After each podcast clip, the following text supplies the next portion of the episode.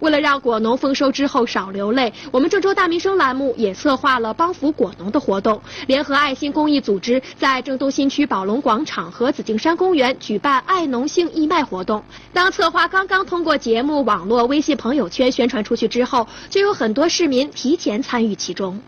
嗯我们前期是，呃，通过朋友圈已经帮销售了有八九百箱，但是它实际的可能一还有几十万斤滞销，我们的力量太薄弱了，能希望号召这个大家一起来做这个事情。今天上午不到九点，在我市郑东新区的宝龙城市广场以及紫荆山公园，公益组织的志愿者们就开始为义卖爱农性的活动忙碌起来。谢谢啊。提手不好提，是。不是？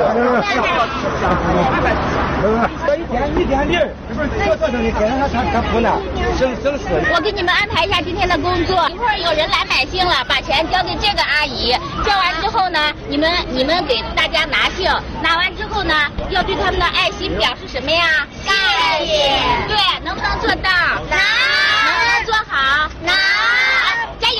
加油！上九点，我们这周大民生的主持人刘坤云和宋哥也来到了宝龙城市广场，和志愿者一起为即将开始的义卖活动忙活起来。而在紫荆山公园，由志愿者、小学生和我们的主持人杨华组成的公益义卖团，也在忙碌的布置现场。我们这帮小朋友是维吾路一小的孩子们，因为听说这个事儿之后呢，就是主动放弃了玩乐的时间，来奉献一点爱心。有的时候大家可能都扒拉一个朋友圈，把爱心都放在朋友圈。我想，所有的工作，所有的爱心都应该放在实际的行动上。我是来帮果农爷爷卖杏的，把他们自己种的那些最甜的果子都卖给我们，让我们吃到最甜的果子。嗯，是不是现在他们遇到困难了，咱们就想帮他们一下？对。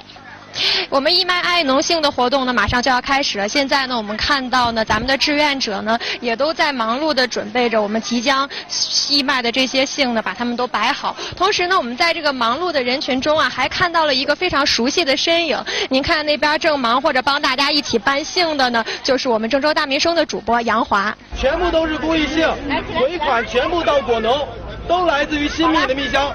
虽然活动还没有正式开始，但是现场市民的热情已经让我们很受感动，也让大家对今天的义卖活动充满了信心。